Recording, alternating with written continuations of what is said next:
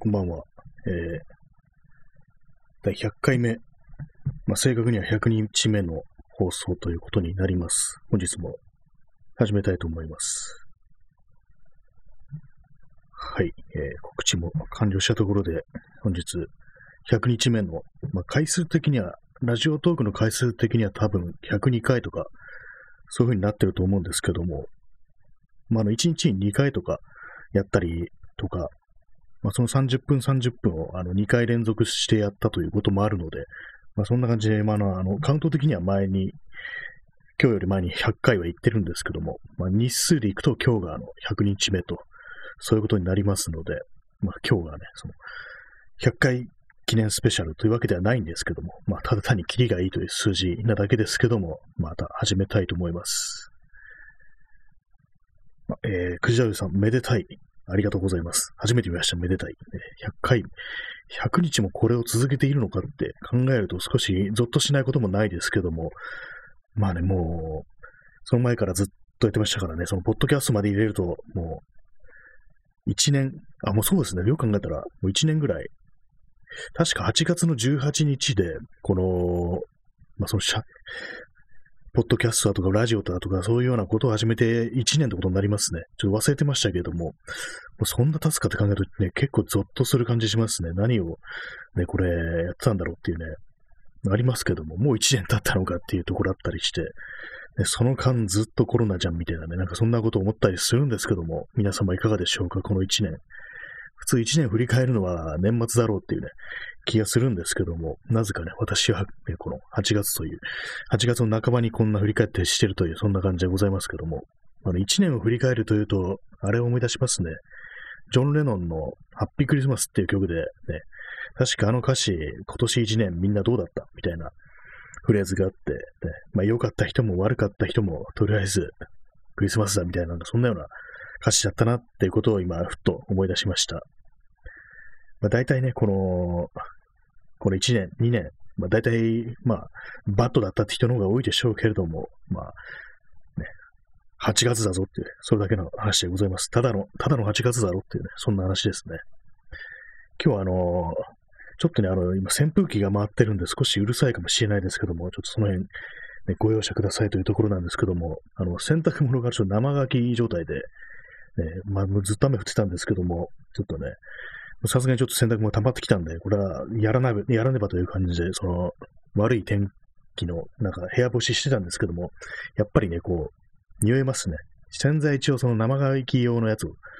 使ってるんですけども、生乾きの匂いがしにくいってやつを使ってるんですけど、それでもまあ多少はまあ、するっていう感じなんで、今、あの、扇風機の風を当ててるという、そんなわけでございます。まあ、とはいえ今日気温がね、そんな高くないんで、あんまりこう意味がないかもしれないですけども、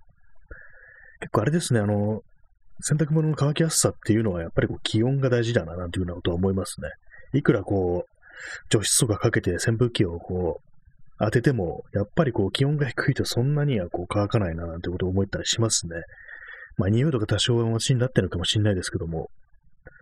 まあ、そんな感じで、えー、100回目の、100日目の今回は、まあ、洗濯物スペシャルということで、ずっと30分洗濯物の話をするっていう、そういう回にしていきたいな、というふうに思ったりします。まあね、多分ね、1分ぐらいでネタ切れになると思いますけども、洗濯物、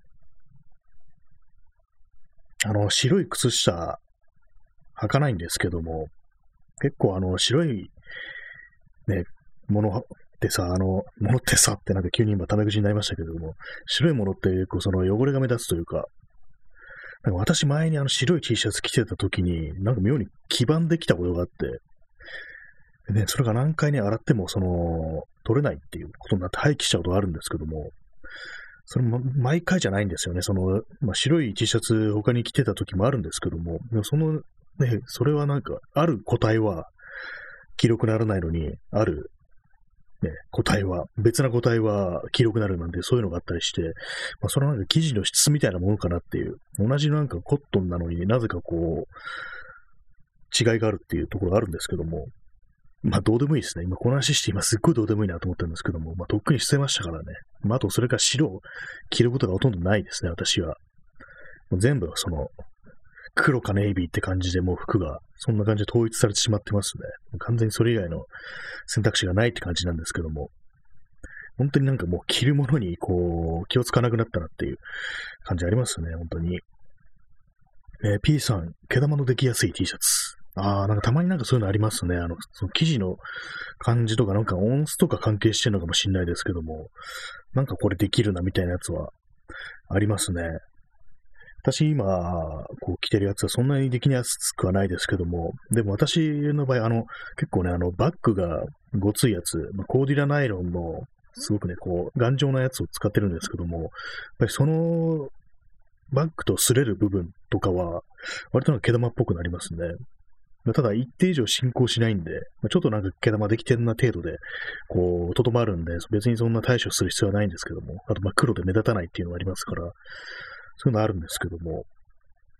ぱりまあ、ある程度やっぱり、擦れるとできますね、毛玉ってのは。すごいヘビーウェイトの生地とかでも何でも、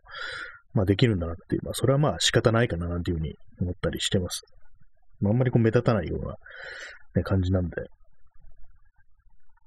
まあ、毛玉、毛玉あれですね、本当河川、ね、化学繊維のポロシャツ、私、あのー、コロンビアっていうね、マウントドラブランドありますけども、あれの、確かなんかオムニドライとかいうね、あのー、ポロシャツを持ってるんですけども、なんかそれはですね、あの、どうにもこう、毛玉ができやすくって、それだけは結構ね、厄介でしたね。今、一応まだ、ま、あるんですけども、あんま着てないですね、やっぱり。それはあの、まあ結構ね、あのー、毛玉とか取ったりしてたんですけども、それでもなんか本当に追いつかないぐらい、まあ、毛玉発生するなって感じで、あんまりこう来てないですね。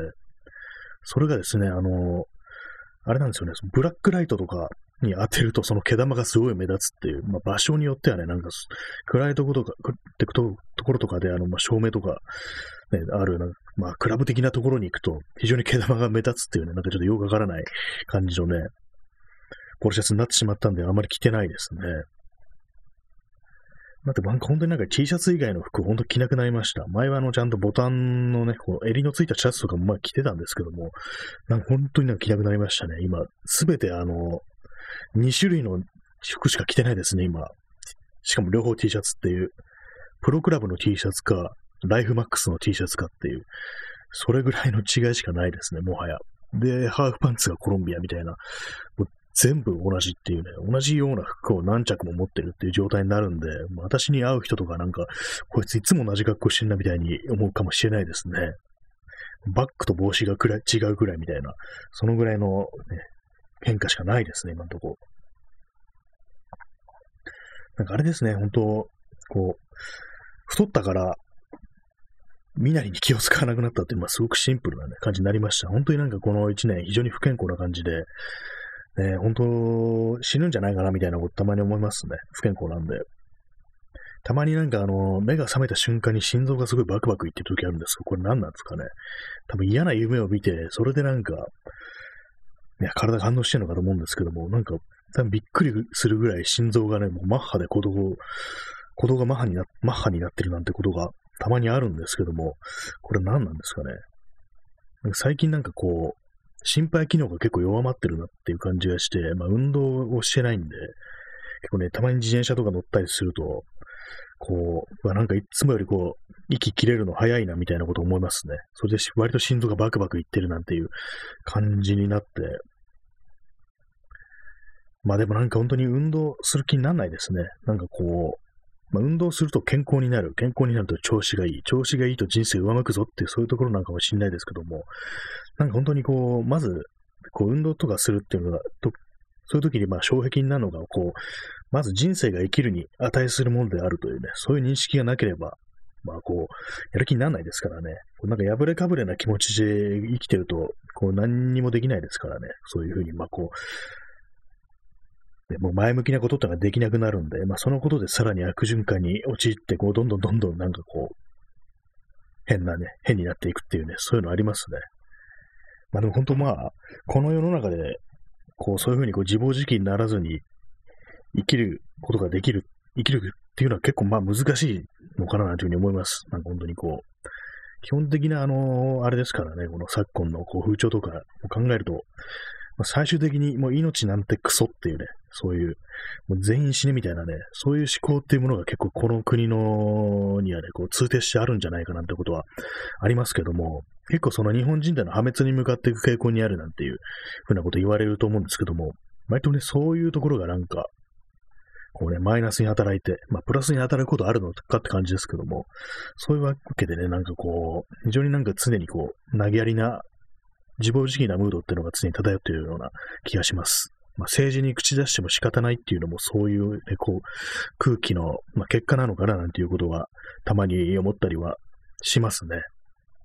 まあ、そんな感じで、まあ、私もね、そういう空気に影響を受けて、こう、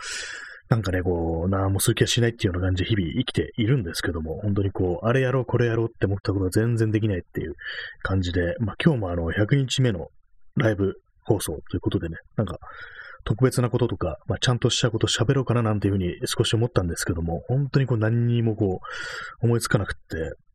どうでもいいやみたいな感じで、ね、どうでもいいやっていうふうに言ったら、まあこれをね、聞いてくださってる皆さんには失礼なことになってしまいますけども、結構ほんとまあ今日元気がなくて、まあ、直前までなんかね、めんどくせえなやるのかみたいなことを考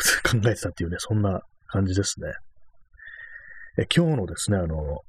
サムネイル、エピソードタイトルに添えられている画像、これはですね、この謎の似顔絵みたいなのがありますけども、これは志村けんですね。志村けんがコントでやるおばあさん、ひとみばあさんっていうね、こう非常に耳の遠いおばあさんのキャラっていうのがいるんですけども、なんだってっていう風に言ってね、こう、結構あの食堂のね、こう、おかみさんみたいなね、そういうキャラで出てくるんですけども、田代正史とかがお客で来て、あれください、これくださいって言うんですけども、全然もう聞こえてない、通じてないって感じで、で田代が呆れるみたいな、そういうコントがあるんですけども、それに出てくる志村けんのひとみばあさんというね、キャラの顔でしたけど、これあんまり似てないですね。難しいですね、絵を描くっていうのは。結構ね、あの、ここ、何回か、こう、まあ、必ず、そのカバーアート的な感じで、ね、このサムネイルとしてなんかよくわかんない絵を添えてるんですけども、結構難しいですね。最初、謎になんかあの、田代正史のイラストみたいなものをあの模写して、こう、添えたんですけども、なんかこう、やっていくうちになんかもう少しね、なんか気の利いたものを書かねばならないのではみたいなことを思って、結構まあ私の悪い癖ですけども、変に考え込んで、ね、手が動かなくなるなんていう、そういう感じになってますね。まあ今日はそういうわけでね、あの、そういえば志村けん死んだなと思って、亡くなったなと思って、志村けんのキャラを描こうと思ったんですけども、最初はあの変なおじさんにしようと思ったんですけども、まあ、変なおじさんあれなんですよね。まあ、一番の欠点は性犯罪者であるっていうね、そういうところなんで、それをね、絵を描くのはちょっとと思って、あの、この瞳ばあさんっていうね、耳が遠いおばあちゃんっていう、そういうキャラを出してきたと、まあ、そんなわけでございます。ちょっと変なおじさんってなんかこう、ね、なんか妙に愛されキャラみたいな感じになってますけども、冷静に考えると変態、変態っていうかあの、ね、犯罪者ですからね、性犯罪者ですからね、あれ、ネタにしていいのかなってことはたまに思うんですけども、まあ、結構ね、昔のコントというものはそういう感じで、こう、悪徳も含んだね、キャラというものが非常に多かったから、こう下手に今の時代出すのも、あれかなと思って、特に今私男だからね、そういうようなこと笑って見てられますけども、本当にね、そう変なおじさんの被害に遭った人からしたらね、全然笑えんぞっていうね、そんな感じになるんで、ここはね、ちょっと変なおじさんは避けて、瞳ばあさんにしたという、そんなね、いきさつがあったんですよ。ね、インスタントコーヒーを飲みます。今日またインタインスタントコーヒーばっかり飲んでますね。結構あの、少し涼しくなってくると、あのー、普通になんか水とかね、お茶とか、麦茶とかその手の感じの、カフェインが入ってないものでこう水分補給をするっていうのを忘れちゃいますね。どうしてもその水分補給が全てコーヒーに偏ってしまうってなって、多分ね、良くないんだと思いますね。コーヒーっていうのは、あの、利尿作用があるから、もうすぐに出てっちゃうから、結局、あれなんですよね、こう、水分が足りなくなるなんていう風になるっぽいですけども、本当は1日2リットル以上水を飲んだ方がいいなんて言い言いますのでね、こう、普通に水とか飲んだ方がいいんですけども、まあ、結構涼しいんであまりそういう気にもならないと。そんな感じです。そしてあんまりこう運動してないんでね、こう、そうなるとあれなんですよね。やっぱ激しい運動しないとそんなにこう水が喉を通らないって感じになりますね。私結構元からあんまりこう、その水分をちゃんと摂取しないっていう、そういうタイプなんですけども、割に大丈夫なんですよね、喉が渇いても。まあ、それもあってね、結構その体にはあんま良くないのかなと思うんですけども、まあ、そんな感じで夏とか外ね、こう出てると、結構まあ多分、軽い脱出症状みたいな感じで頭がガンガンしてくるっていう、そういうこともあったんですけども、まあね、ここね、数年はちょっとあの水分補給とかちゃんとしないとななんて思ったりしてますね。はい。なんかすごくどうでもいい話してますね、今日は。すごく。たまにはね、こう、ちゃんとして意味のあることとか語りたいなと思うんですけども、あんまないんですよね、基本的に。本当になんか世の中の人とか、まあ、なんでもそうですけども、まあいろいろまあラジオやってる人だとか、まあ、ポッドキャストとかそういうのやってる人、まあ、あるいはまあ文章を書いてる人、いろんな人いますけども、自分の言いたいこととか、情報を発信する人っていますけども、よくもまあそんなに言いたいことがあるなみたいなことは多少思ってしまいますね。なんか今ちょっとかなり皮肉っぽいニュアンスですけども、でした、ですけども、別にそういうわけではなく、なんか本当になんかなんでみんなそんなに言いたいことがあるんだろうっていうふうに思ったりするんですけども、まあ、逆にね、私の場合、そんなにお前言いたいことないのによく毎日30分喋るよなっていうね、異常者だろうなんてことはね、思われるんじゃないかっていうのを思います。まあ、私もそう思います。そんなに語ることないのによく30分も毎日、ね、だらだらだらだらと持たせるよななんていうようなことは思うんですけども、まあ、自分の中でこの喋るっていうのは割とこう、運動ですね。一つの運動っていう感じの、ね、言ってみればラジオ体操みたいな感じっていう、まあ、ラジオだけにっていうね、感じになっちゃいましたけども、今。ラジオ体操、毎日ラジオ体操する、夏休みのラジオ体操みたいな感じで毎日30分喋るっていう、そんな感じになってるのかななんていうことは、時折思いますね。本当は思ってないですけども、時折思いますって言いましたけども、今、今まさに口をついて出ただけですね。適当になんかこう何も考えないで喋ってるので、そのままなんか、まあ、自動、自動将棋みたいな感じですね。こうまあ、なんていうんですかね、こう、霊に取り憑かれてこう手が勝手に動くみたいな、まあ、こっくりさん的な感じで今喋ってるんで、特に何も言いたいことがないのに、ダラダラダラダラと、こう、ひたすら言葉というか、なんかよくわからないね、声が自分の口から漏れてくるという、そんな感じになっております。っていう感じなんで、今日100回なんですけども、特に喋ることがないという、そんな感じで始まりました。始まりましたと言っても、もうすでに17分がね、過ぎようとしてるんですけども、まあ、そんな日なんですけども、皆様いかがお過ごしでしょうか？まあ、結構ね、あのー、またね、コロナの話になっちゃいますけども、だんだんだんだんとね、こう、その、定期的に救急車の音を聞くっていうのが当たり前になってきましたね。結構あの、先週の、先週の頭ぐらいでかなりひどくて、救急車の音が、もう30分に1回ぐらい救急車の音が聞こえてくるっていうような感じで、これ本当になんか来てるななんてこと思ったんですけども、それから、週半ばぐらいにはまあそんな感じなくなって、まあそれでも聞こえてはいるんですけども、そこまでね、30分に1回というようなレベルではなくなったんですけども、また今日ね、なんかこう、非常に多く感じますね、なんか聞こえてくるのが。まあ、月曜日そういう風になる傾向にあるのかもしれないですけどもね。どうなってんですかね、本当病院とか、なんか本当にこう、やばいのであってね、なんかあの薬が足りないっていうのがあったりして、それも鎮痛剤が足りないなんていうニュースをね、なんかどっかで聞いたような気がするんですけども、まあ、あの、重度の肺炎を起こすと、その、ね、こう、そ鎮痛剤みたいなもの必要になってくるなんていうような話をどっかで聞いたんですけども、でそれも沸騰してきてね、これなくなってくるなんてなると、ね、何も痛み止めもなしで、こう、苦痛に耐えねばならないなんていう、そういうのがあったりしたら、ちょっと恐ろしいなっていうふうに思いますね。確かね、あの、私、昔、あの、梶本次郎の本を読んだときに、その梶本次郎はあの結核で亡くなってるんですけども、まあ、亡くなる前はね、もう結構苦しんで、で、まあ、その苦しいんだよ。豚腹をね、もらってきてくれっていうふうなことをね、その弟に向かって言ったなんて話があって、豚腹って多分なんか痛み止め的なやつですよね。ね、多分まあそういう結核とか、まあそういう肺の病気になると、非常にそういうね、こう痛み止めってものを、麻酔みたいなものを必要とするぐらい苦しいってことなのかもしれないですけども、でも現状ね、それが手に入らない状態ってなったりしたら、かなり、それはね、本当になんかすごく苦しいのかなっていうふうに思って、恐ろしいですね、なんか。まあ確かまあ使う人が増えれば、ね、こう、在庫もね、こうどんどんどんどん減っていくだろうっていう気が、ね、生産も追いつかない、ね、入ってくのも追いつかないなんてことになるのかなって思うんですけども、まあ、そうなったら怖いですね。今日私がですね、あの、昔見た映画で、ちょっとタイトル忘れちゃったんですけども、イギリスの映画で、こう主人公が結構、フーリガンみたいな、そう、ワルのグループで、結構、麻薬とかやったり、まあ、サッカーのね、こう、試合見て大暴れしたりとかしてるね、悪い悪なんですけども、そういう、その中のね、一人がこう、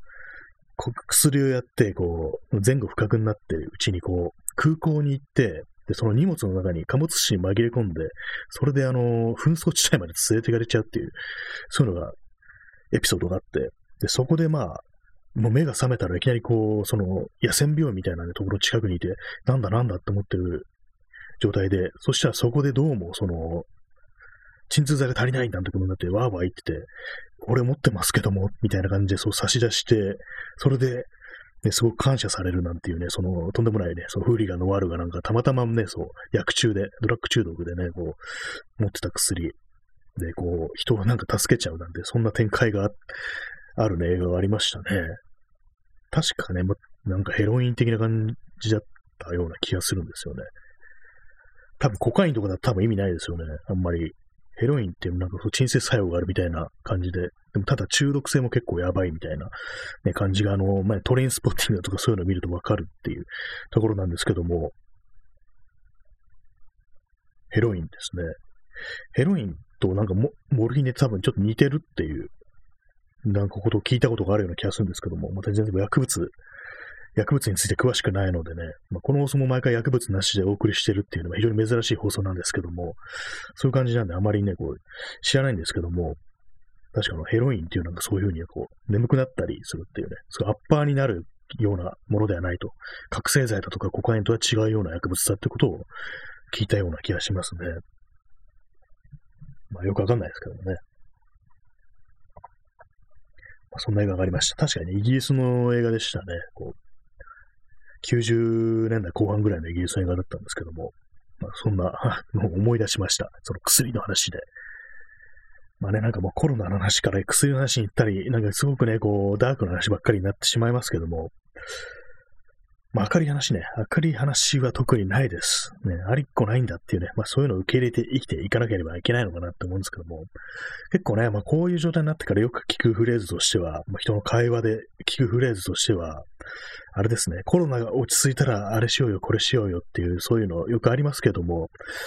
最近思うんですよね。落ち着かないんじゃないかなっていうふうに思いますね、これは。ね、これなんかすごい、そんないきなり絶望的なこと言われてもって感じですけども、だからね、ちょっとあんまりね、こう、その手のことを自分あんま言わないようにして、で、なんかたまにね、そういうフレーズをこう、目にしたり耳にしたりしても、なんか本当にミュートするような感じにね、こう生きてますね。本当にこう、えー、クジラドリさん、死亡フラグ。まさにそれですね。コロナが落ち着いたら俺何々するんだっていうね。それ言ったらもうね、戦死するっていう、まあそんな感じになってますけどもね。本当にこう、やばいですね。コロナが落ち着いたら俺海外旅行するんだとかね、コロナが落ち着いたら結婚するんだとか、なんかそういう人いるんですかね。なんかあんまりそう結婚にあまり関係してこないような気がしますけども、まあね、私にはあんまり関係のないことなんで、あんまりそんなこと考えないですけども、ね、世の中にはそんなことを思ってる人がいるかもしれないですね。え P さん、特殊化としての見栄の結果、赤字体質となった病院院長が、ヤクザへの医療用モルヒネの横流しで資金調達していたが、という話がブラックジャックにありましたね。ああ、そういう話あったんですね。私結構ブラックジャックなんか、割となんか読んだことがあるんですけども、そういう話だったんですね。医療用モルヒネ。まあやっぱりね、モルヒネそのままその薬物として使えるっていうことですから、まあ確かにね、こう、できるんだっていうことあるんですけども、どういう感じなんですかね、この話は。ブラックジャックがどういうふうに絡んでくるのか。手術するっていうね、展開があんまなさそうな感じですね。結構ブラックジャックもなかなかこう、ね、いろんな話ありますよね。自分のでこう、ブラックジャックのエピソードで覚えてるのが、まあ同じね、こう、その麻薬的なね、ものが絡んでくる話としては、ブラックジャック少年時代の担任の先生がこう、非常にこういい先生ですごく尊敬してたけれども、実はモグリの教師だったっていう、教員免許持ってなかったっていう話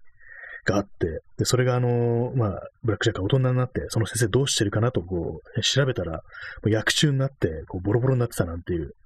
話ありましたね。で、それでブラックジャックがこういろいろ尽力して、その薬を抜いてあげたりとか、ね、ボロボロになった体とかをこう、なんとか良くしてあげるなんていう話があったっていうのをね、たまに思い出すんですけども、まあそういう感じでね、こう、モグリのね、こう、先生だった、免許持ってない先生だったけど、すごくいい先生だったっていう、私の思い出の中の先生は、ね、今のあなたみたいな人間じゃなかったみたいな感じで、ねまあ、そういう感じでこう、そのね、薬を抜くのに協力するなんていう話があったなんていうのを思い出しましたね。まあ、あの、手塚さんも確かあの、医大を出て、医師の道を志したよなんていう話が聞いたことありますけども、ね、そういう話なんでね、こう、でもなんかその医師免許とかね、持ってて、別な職業についてるってなんか、本当なんか途方もないなって気しますね。まあ、そんだけなんかこうね、医者になれるような人間が他の道に行くってなんか、そうなんだっていう感じで、なんかなんかこう、圧倒されるというか、よくわかんない気持ちになりますね。こう、医師免許持ってて、弁護士免許ありとかね、なんかそんなような、なんだなんだこいつはみたいなことをね、ふとね、思ったりしますね。そういう、ね、超人的な経歴を持ってるってなると。まあ、私もですね、あの、あれなんですよね。毎日毎日こう、マイクの前で独り言を言うという非常になんか超人的なね、こう、商業にこうね、邁進してるんですけども、ね、こう考えられないですよね。こう、ポッドキャストとかも1年、ね、こう、続けているというね、非常にこう異常なことをやってるっていうね、そういう自覚がありますけどもね、まあ、特に何の役にも立たないっていう感じではございますけどもね、ブラックジャックといえば、あの、最近あの、Kindle Unlimited に入ってるって話をしましたけども、それであの、火の鳥があったんでね、前に読んだことあったんですけども、再び読み直してみて、ね、こう、で途中まで行って気が気がつきました。全巻は読めないということに、ね、途中から有料でしたね。まあ、じゃあいいや、みたいな感じで途中で読むのやめましたね。結構あれなんですけども、火の鳥で一番私がこう、印象深いのはあれですね。やっぱりこう、大和編でしたっけ？あの、ガオが出てくる話ですね。あの、片腕の仏、仏、なんて言うんでしょうかね。仏を掘ってる人っていうね、仏像を掘る人、ね、仏師っていうんですかね。その話ですけども、その、それともう一人、こう、茜丸というね、同じこう、仏というか、まあ、その彫刻家みたいなね、役割のね、こう、二人が出てくる話を思い出すんですけども、結構最初の方で、その、まあ、ガオは、あの、追いはぎだったんですよね。こう、天外孤独で、もうみなしごでね、こう、山賊をやってたんですけども、で、そこで、まあ、たまたまその若き日のガオと茜丸が出会って、で、まあ、それ、追いはぎをするんですよ。で、それね、私結構ね、もう、アニメ版をね、よく覚えてるんですけども、で、その、担当を突きつけて言うんですよね。その焚き火を囲みながら、赤根丸に、脱げっていう。ね。まあ、この時代、服がすごくね、こう、貴重だったんだっていうね。それを思いました。その子供の頃でね、それを見て。普通ね、お金とかね、食べ物とかそういうのを奪うからって考えるんですけども、まあ、その追いはぎ、追いはぎという言葉はね、追い、追って剥ぐっていうね、着物を剥ぐっていう感じでね、それでその着物を奪うんだみたいなことをね、その子供心に思ったことがありますね。俺はおめえみたいに五大満足なやつを見てると、向かっ腹が立って仕方ねえんだっていうね、そのガオは片腕なんでね、その幼い頃の怪我が元で、事故が元でね、片腕なんですよね。片腕で固めなんですよね。それでこう、お前のそのね、立派な腕が、こう、妬ましいっていうね、そんな感じに、話がありましたね。で、P さん、ガオの手に入れた握り飯に泥水をかけたのは誰だろうか？幼少時代の。あ、そういうエピソードありましたっけ？幼少時代が結構出てくるってなるとあれですよね。原作の方ですよね。原作の顔。まあ、そう、そのエピソードちょっと忘れてましたね。だいぶ。結構私の中で結構ね、あの、アニメ版がね、割と大きくて、後からその原作読んだんで、なんかどうしてもアニメのイメージに引っ張られてる感じありますね。結構アニメ版はその幼少期とかが、こう、オミットされててね、省略されててあんまりこう描かれないっていう感じだったんですけども、漫画の方はね、ちゃんとこう、長く、ね、こう、描かれてますね。ガオもね、なんかすごく長生きして、最終的にあの、ね、残ったほど腕まで失うようになるんですけども、まあ確かにもう、100歳を超えてね、もう1000人みたいになるなんて、そんなね、こう、展開になってましたけどもね、覚えてますね、それは。まあ、アニメだとそこまで描かれないんですけども。火の鳥の話でした。あんまりこれ特にそんなにまあ語ることないですけどもね。でもあんまりこう、言われない、言われないとか語られないことあります、語らない感じありますね。あの、その未来編とかとね、比べたらあんまりその辺のその過去のエピソードっていうのは、ね、奈良時代とかその辺のはあんまりこう、話してる人はいないような感じありますね。まあ、そんな感じで本日ね、僕もう30分近く経ちましたけども、なんかこう、よくわかんない話してるうちに結構時間っていうのは早く経つだなというふうに思います。なんかね、こう、もう少しちゃんとした話したいなと思うんですけども、本当ポッドキャストのも更新したいなと思うんですけども、なんかね、こう、気負ってしまうというか、なんか、なんかうまく喋れないんじゃないかみたいなね、ちゃんとなんかまとめられないんじゃないかみたいな、そういう恐怖心みたいなのがちょっとね、出てきてしまってて、全然こう取り掛かれないんですけども、まあ、メモ帳に断片的になんかこういう話してこういうこと言おうみたいなことが書いてあるんですけども、なんかね、ちょっとね、恐怖症みたいな感じに少しなってしまってますね。なんか非常にまずいんじゃないかってことを思うんですけども、またなんかいい加減な感じでね、こう始めないといけないな、なんていうふうに、いけないな、なんていうふうに思うのがちょっと間違いかもしれないですけども、まあでも、そうそう1年経つんでね、更新したいですね。まあ、そんな感じで本日は、えー、さよなら。